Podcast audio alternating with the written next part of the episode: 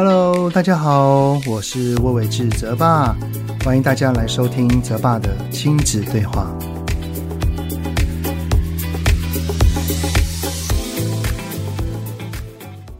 Hello，你们好，欢迎收听泽爸的亲子对话，我是亲职教育讲师魏玮志泽爸。当当当当，这个距离国中会考啊，正式进入三十天了哈，就是完完全全已经可以在倒数了啊。上周呢，儿子考完第四次的模拟考之后，哈，这个周末我们就带他去游车河，也就是说呢，把所有有可能的高中学校，我们就跑了一遍。先从分数跟离家的距离哈来做一些分析，挑选几个有机会的，然后再去这一些学校附近绕一绕，看看校舍啊、周边啊，实际那个离公车或捷运站的位置，让儿子可以实际的探查一遍，就是有可能他要度过三年的环境。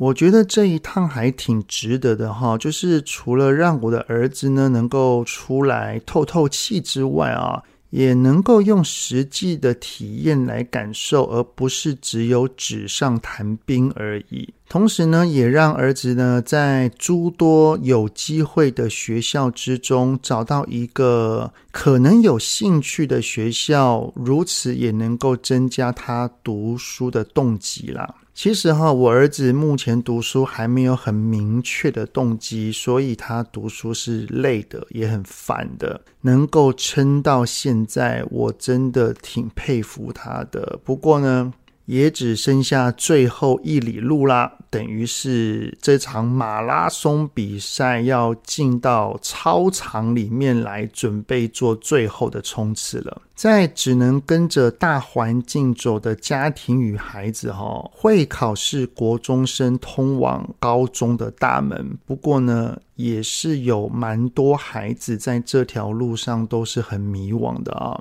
有一位叫做 D O V E E Y E D 的听友呢，在 Apple Podcast 底下有留言啊。由于写的内容有一点长，所以我大概缩减了一些。内容是说呢，我家的老大目前国九，正常来说他应该要跟一般孩子一样准备会考，但是他目前是完全放弃的。原本孩子是排球体育班的，到了国二的时候，也都以为他的高中会朝着排球继续升学，可是却在疫情期间与教练老师有一些冲突，导致转出了体育班，转回到学区的学校。孩子也说决定要好好的念书，不打球了，但是呢，却在国九开学后没多久，整个走偏。失控、小过不断，和同学之间常有冲突，学校作业不交，试题全部都猜 C，于是呢，考试得零分，甚至因为扰乱上课秩序，影响到其他同学的受教权，老师跟组长都说他们无法管教了，要他在家自学，不能去学校。曾经这样对学习有热忱、有理想的孩子，到现在却是完全放弃自己，很心疼，但又无力能够帮他什么。我觉得他的心理生病了，想带他去治伤，他却不愿意。功课成绩好或不好，对目前的他而言已经不是那么的重要了。他能够不走偏、不触法，我都要感谢神了。但是目前不念书还能做什么呢？可以念什么学校呢？寒假我帮他安排去尼泊尔做国际志工，不知道对他有没有帮助，但至少他愿意去，希望能触动他的心。好，所以呢，这一集的主题哈，我们就来聊一聊。国高中生的孩子放弃读书该怎么办呢？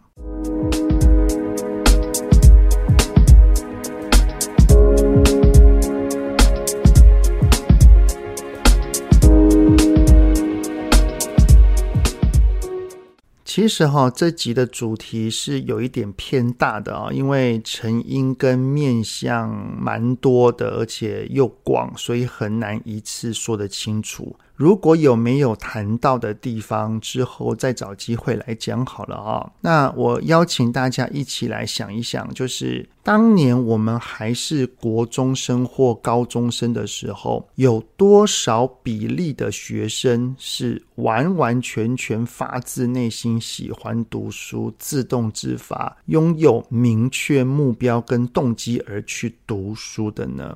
我当然不敢去代表所有的当时年代的人哈，不过依照我的观察，绝大多数的学生依然是迷惘的，也不知道为什么要念。其实我自己也是其中一个，但是在迷惘而且不知道为何要念的情况底下，为何还会持续念下去呢？我当时读的是私立学校，等于是后面有一个系统哈，在推着你走。用进度啊、小考啊、周考啊、段考啊、排名这一些的哈，让我们每天都有东西要念，而且也必须要去念，因为大家都在念。如果你不念，有一点像是异类。那一定会有人说，不过以现在的学校也是有刚刚那一些什么考试啊、进度啊、排名啊，当然啦。公立跟私立的频率度跟压力是不同的，但是都会有。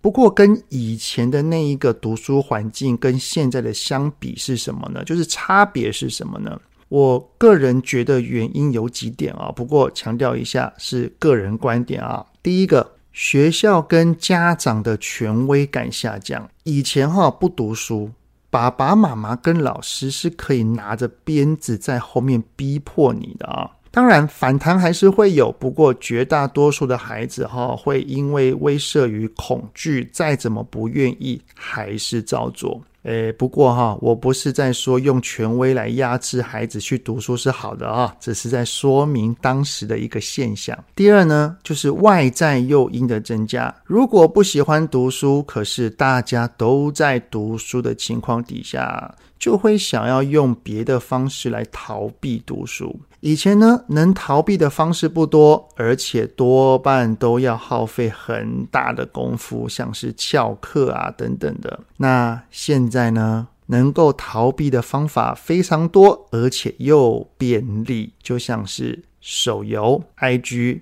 抖音、YouTube。也就是说，只要手机一打开哈，就能够逃避课业了，超级方便的。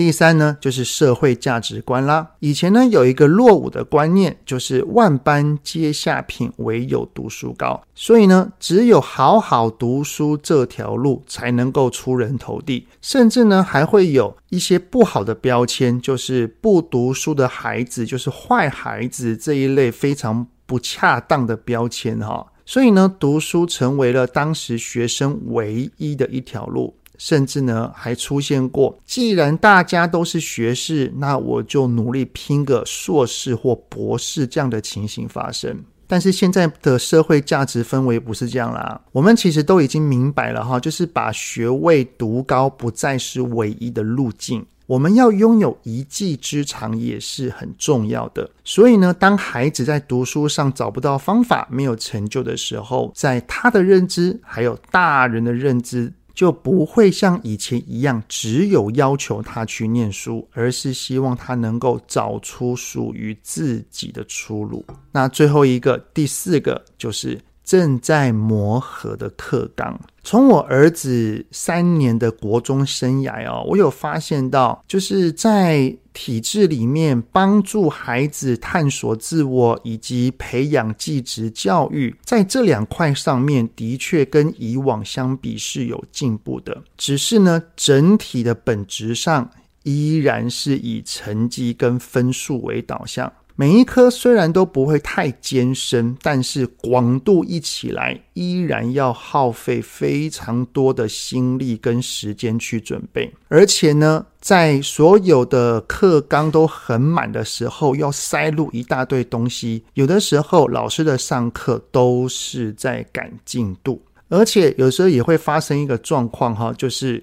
课本写得很简单，但是考题却出得很难。所有的衍生，所有的精熟，然后还有要需要那个刷题目，都要在孩子下课之后去练习，也让孩子课后去补习班的风气并没有因此而减少。不过呢，如果孩子在学业上是没有成就感的，我们要帮助孩子去探索，要让他去认识很多领域，而且是实际参与，才能够从体验当中知道自己到底是喜欢还是不喜欢，而不是填一堆资料哈，说来来来来，你来填一填，探索自己喽。所以啊，其实从认识。参与到体验，全部都是需要时间的；而在课业上的学习也是需要时间的，这两者就完全冲突了。所以啊，依然是以成绩跟分数为主的学习风气。不过，当孩子在读书上自己没有开窍，又缺乏大人领导的孩子，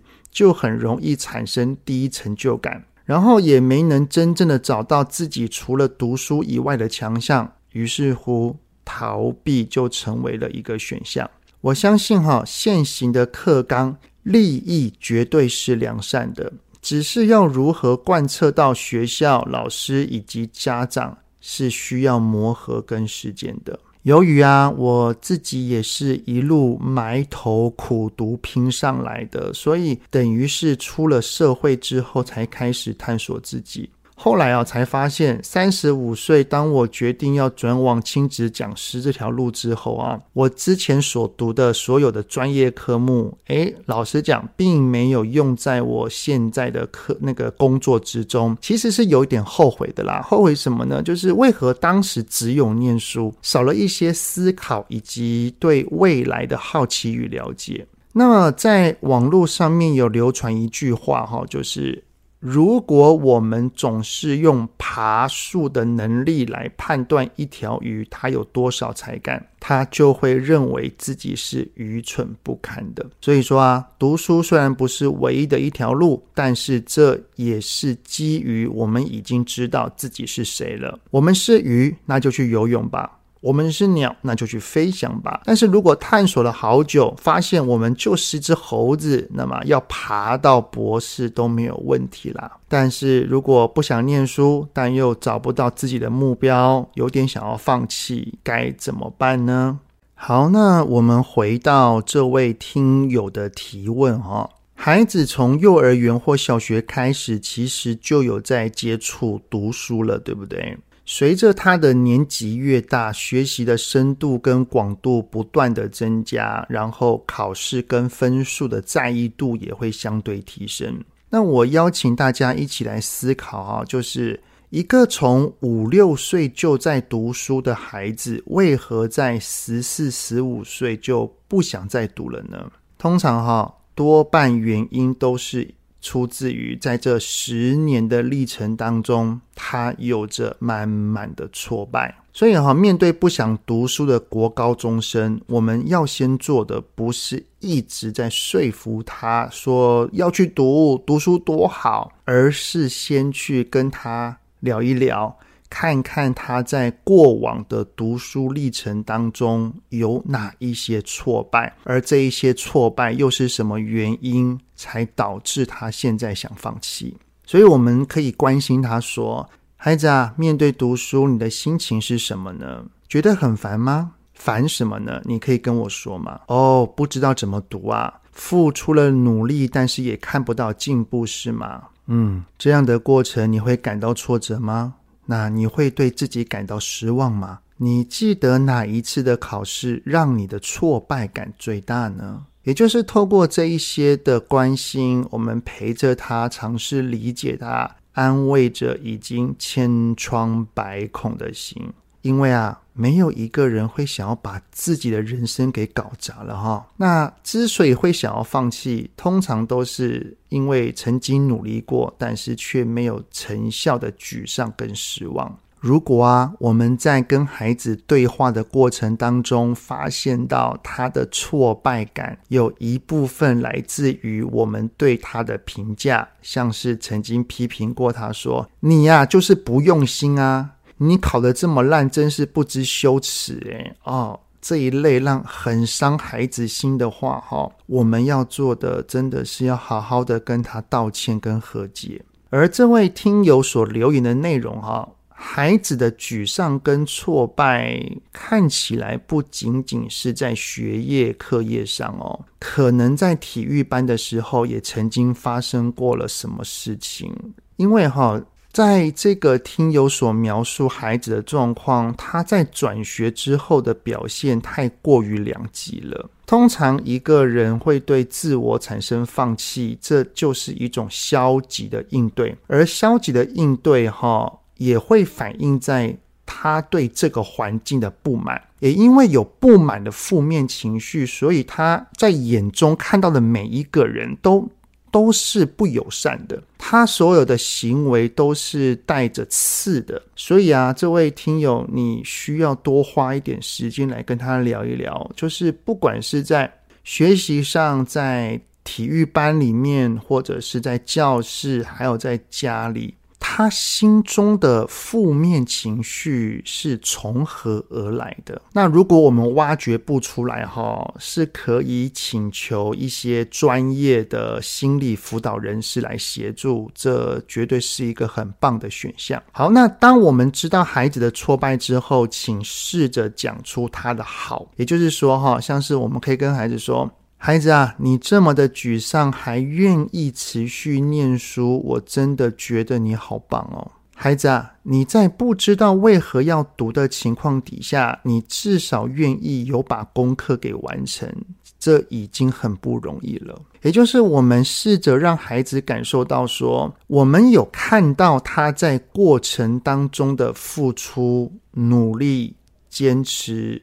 勇气以及愿意去做的善意，如此呢，孩子的心中就会注入温暖的阳光。然后啊，就是当我们跟孩子的心比较贴近跟靠近之后。可能还是要跟他稍微讨论一下使用三 C 的时间，让孩子减少在三 C 上的逃避。如此，即便他不想读书了，他还是会空出一些时间出来。而这个地方，爸爸妈妈。有要坚持的，还是要稍微坚持一下哈。不过我们在坚持的同时，还是要跟他说明我们为何要这么做的良善之意。接着呢，就是鼓励孩子在空档的时间里面多多尝试各式各样的东西。只要是有兴趣的、不排斥的，就先不要设限，说不定他的热忱跟擅长就在里面喽。那即便一个孩子不想读书，但是他有找到自己喜欢的事物，至少会有目标跟动力。如此，他的生活也会比较有色彩。当然啦，也要跟孩子心平气和的好好讨论一下他的未来。建议呢，在讨论的过程当中，要多讲故事，少讲道理。那我们可以分享什么故事呢？就是爸爸妈妈自己的人生故事，或者是我们认识的朋友里面有符合孩子心境或者是过程的一些朋友的故事。还有一个对象，我觉得很好分享，就是孩子所喜欢的偶像故事，也就是透过这一些他至少愿意听的方式，让孩子明白到，在现有的体制之下，我们的未来。有哪一些的方向跟道路可以去寻走跟尝试，而我们也可以稍微跟他讲一下每一条道路的优点跟缺点，以及可能会遇到的一些难关，让他比较有一点危机感。毕竟哈，这个就是他自己要去过的人生哈。最后呢，要提醒的地方就是。嗯、要能够办到上述的沟通、对话以及互动，就一定要有基本的关系基础。如果关系不好，哈，就是亲子关系不是很好，我们说的话他只想翻白眼，只想逃走了啊。唯有关系好，我们所说的话他多少愿意听一点，如此才能够影响孩子。好，那这一集的内容就差不多先到这边。我知道可能有一些的地方没有讲得很细，有机会我们再来做深谈好了。那很谢谢你们的聆听，有任何想听的内容都欢迎在 Apple Podcast 底下先五星按个赞，然后再留言告诉我。泽爸的亲子对话，我们下次再见喽，拜拜。希望今天的节目有让您与孩子之间有着更好的相处。欢迎在各个收听平台订阅泽爸的亲子对话。如果是用 Apple Podcast，请以五星按赞给予肯定，也欢迎留言，我们一起讨论哦。如果有想要听什么亲子的议题，请欢迎告诉我。愿天下家庭的亲子关系能够更好。泽爸的亲子对话，我们下次见。